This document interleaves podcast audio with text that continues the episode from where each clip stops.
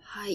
引き続き、かぐやの、かぐやに搭載されている、えー機械だったり、観測の仕方っていうのを聞いていくんですけれども、はい。今回は地表とか、えー地形の構造うんを調査する方法、機械うんっていうのを紹介してもらいます。はい。今回ご紹介するのが3つあります。うんうん。いつ1つ目が地形カメラ。おー、よかった。今までで一番シンプルなやつが来ました。はい地。形カメラ。はい、2つ目が月レーダーサウンダうん。ー。はうい。ん。はい。 3つ 目が後で聞こレーザーコード系です。う。はー。まあ、なんとなく今までの中では一番とっつきやすい感じですけど、うん。まずじゃあ上から行こうか。えっ、と、地形カメラっていうのは、はい。地は形いカメラというのは、高分解能のカメラ2台によるステレオ撮影、撮像によって、立体的な撮像を行ったのが地形カメラです。えっ、と、もうなんかもっと簡単なものをイメージしてた けど、意外と説明がいりそうな感じでした。そうそうそうはい。2台のカメラ使っそう。そうて撮る。おううん、で、高分解能って言ったけど、10メートルの分解能です。だから10メートル、10メートルぐらい。うんうん一メ、あの、一メモリというか、うん1ビットというか、が10メーターで。うんはい。で、の、そうなんですね。あれか、あの、なんだ、人の目みたいな感じで、2点から見て遠近感を、みたいな、そうなのそういうイメージなのかなそうです。まさしくそうで、それがステレオ撮像って言うんですけど、1台だけだったら平面じゃん。うん真上から撮って平面だな。なんか、影とか色の違いとかわかるかもしれないけど、平面だなって思うんですけど、ステレオ撮像っていうのは2台のカメラで距離を測定しながら撮影、撮像すると、撮影するということになってて距、離を測定ってどこの距離ですかえっ、とですね、うんうん。測定する距離は観測、えーとカメラと物体の距離ですね。あ、はいはいはい。カメラと物体の距離をそうそうそう測定しながら、うん、 2点のか、2個のカメラでうん、対象を取ると。そうですそうです。そうですよね。そしたら、そのカメラ同士の距離とか、うんあと、その高さっていうので、体物体の、なんて言うんだろう、3次元、3D での位置っていうのがうん、わかるんですかね。そう。でツイッターに、うん、ツイッターにえっ、とまたレジュメが一緒にアップされてるはずなんですけど、そこにはわかりやすい図を載せてて、うんと距離三角形の図そうでそすうかそうね。そう、そうです。カメラと物体との距離と、そのカメラの間の距離と、うんあうとんカメラだから焦点距離とかっていうのも関わっああ、そっか、目じゃないもんね。てきて、うん、で、その、相似関係、三角形の相似関係から、その物体の距離が、物体、カメラと物体との距離がどうなってて、で、立体的に見ると、ここがちょっと高いとか、ちょっと低いとか、へこんでるとか、なんかそういったことを撮影するということですね。うーん。いや、地形カメラっていうシンプルな名前だから、もっと単純にパシャパシャ撮ってんのかと思ったら、ステレオ撮像という2台のカメラを駆使して行ってました。っていう技法を使ってました。はいなるほど。ああ、三角形のそ、あー皆さんレジュメぜひ見てください。三角形の掃除、掃除っていう意味がわかると思います。はい。はい。そうなんでで、す。高さがわかると。うんはい。地形カメラでした。TC。 TC。 TC。テレストリアルカメラみたいな、なんかそんな名前なんじゃないでしょうか。知らないけど。だそうです。はい。じゃあ続きましさあて、次行きましょう。月レーザーサウンダーについて。これはですね、電波を使います。電波。うん、電波を使って、うんうん。しかも単なる反射を見ます。電波を照射し、電波をこう、月に向かって、えー送信、送信するというか、電波当ててを当てて。照照射って言うんですかねなんて言わうんかだんろうないね。発信なんて言うんだろう送信でもないしね。うんなんか電波をこうな当んていてうのて、えーそのまま月の表面で帰ってくる反射波を測定して、うん。で、これはですね、ちょっと面白くて、月の地下数キロメートルの構造を結構調べた深い。ね。うんまあでも1、1キロとか2メ、日記2キロとか、それぐらいです。はーえ、電波の照射、電波の反射で、そんな地下数、まあ1、2キロについてわかるんだ。跳ね返り方が違うとかそういうことなのかな、うん、うんうん順番とかわかんのかな電波を当てると、月の表面で反射するのと、うん。もう少し地下に潜って、地下数キロメートルで反射するものと、二つあるんですね。はいはいはい。で、その時間を、時間の差分を測定して、うんこの構造を調べるというのがレーザーサウンダーになってますね。へえ。うん。なるほど、わかった。ちょっとだけわかった。うん。電波ってそのところで使ってんだね。うんで、惑星のこのリモートセンシングで、やっぱうんり一番の課題になるのが地下の構造なんですよ。うんうんうん。で、私も、あの、火星の地下の研究もしてるんですけど、うんああ、やっぱりね、地下の温度構造が全然分かってないから、なんか地下にこう温度計ぶっ刺さないとさ、分かんないじゃん、やっ ぱり。リモ温度ーってト、わかんないんだ。そう、リモートセ選手ンシングだったら、あの、表面の温度は分かるよ。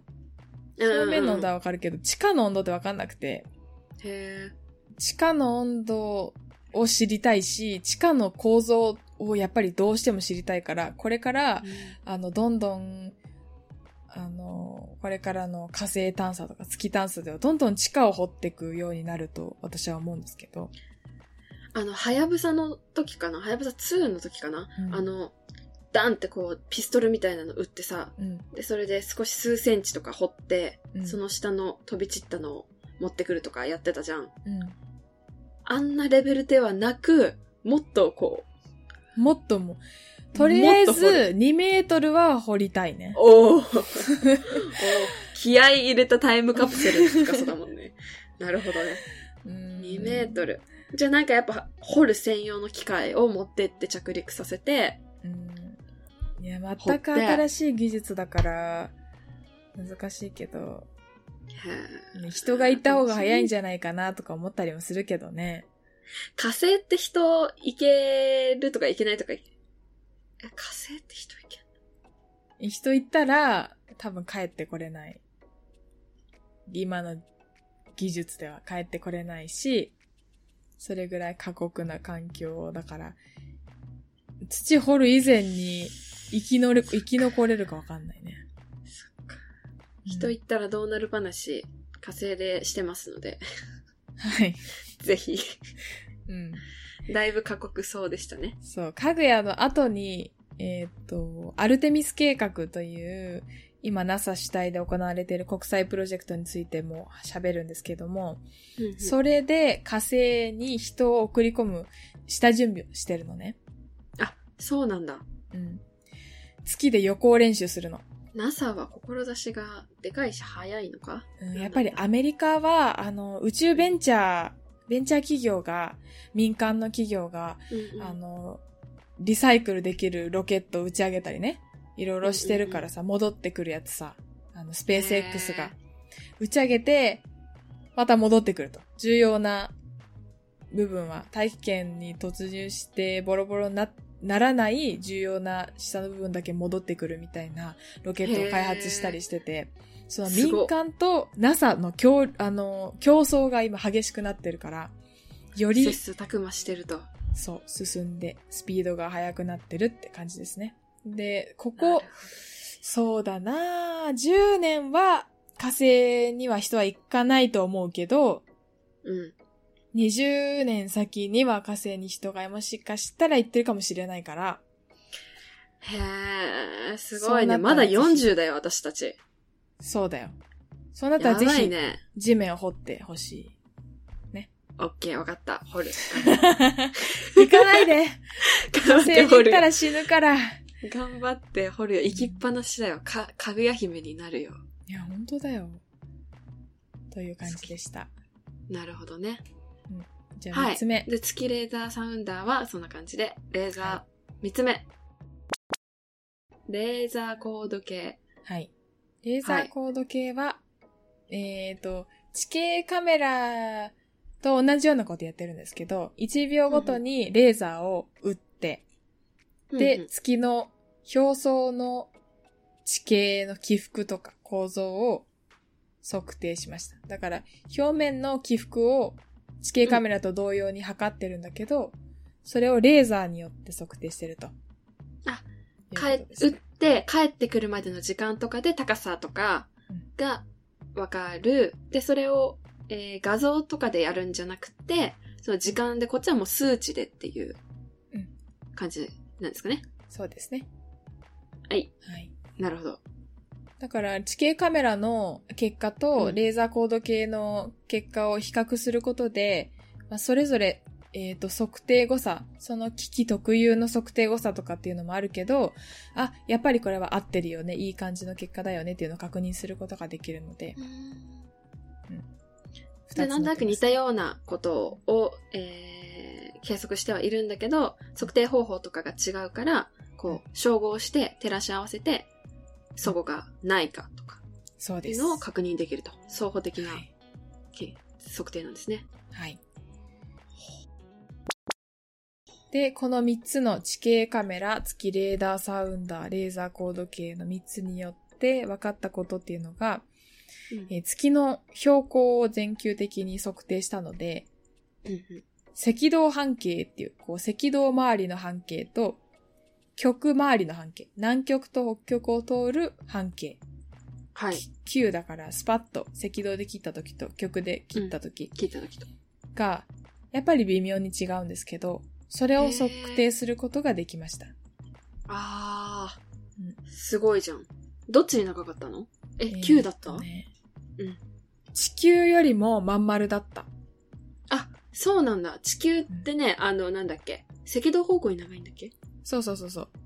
だよね、ちょっと潰れてるけど。そう。で、月もね、赤道方向に長いんだよ。やっぱり回転の効果もあって。うんうで、んそ。れがね、赤道半径が 1737.9km だに対して、極半径が 1735.6km なので、 2キロちょい。うん2キロちょいですね。うん半径、え赤道のが長いと。はい。うんまあ割合で言うと地球よりもまん丸だと。は長いさ。がちっちゃい。よりまん丸。へえ。まあやっぱちっちゃいからっていうのもあるのかもね。そうだね。遠心力がちっちゃかったりとか。わかんないけど。うんっていうのが分かりましたと。いうことです。すごく、あの、ベーシックな、基本的な構図なのかもしれないけど、基本的な情報なのかもしれないけど、こうやって工夫されて、うん精密にというか、正確なものを測定するにはこんだけ考えられて工夫されて測定されてるんだなってそ思ういでましすた。ね。地形カメラでやってるようなステレオ撮像を人間は自動的にやってるからすごいよね。本当だね。うん動物はね。草食動物とかは遠近感わかんないんでしっょて言うよ目ね。があ離れてるの、しかから視野がね、左右で重なる部分がめちゃめちゃ狭いっていうね。うん。その分横に広いっていうんう。面白いね。はい。ということでした。はい。ということで、えー、ここまで元素分析の仕方、えー方法と鉱物分析、地形表層構造っていうふうに見てきたんですけど、えっと、はい次、あと、なんだ機械が登場するの、科学、家具屋の、えっと、6つの調査項目のうち、えー機械が、の解説をしてもらうのが、あとは重力分析ですね。はい。重力分布についてです。あの、磁場プラズマ環境については今回スキップしていて、で、詳細画像は別に普通にカメラで撮ってるっていう感じなので、最後に重力分布についてお話ししたいと思います。次回ですね。はい。じゃあ重力分布について次回は話を聞いていきましょう。はい。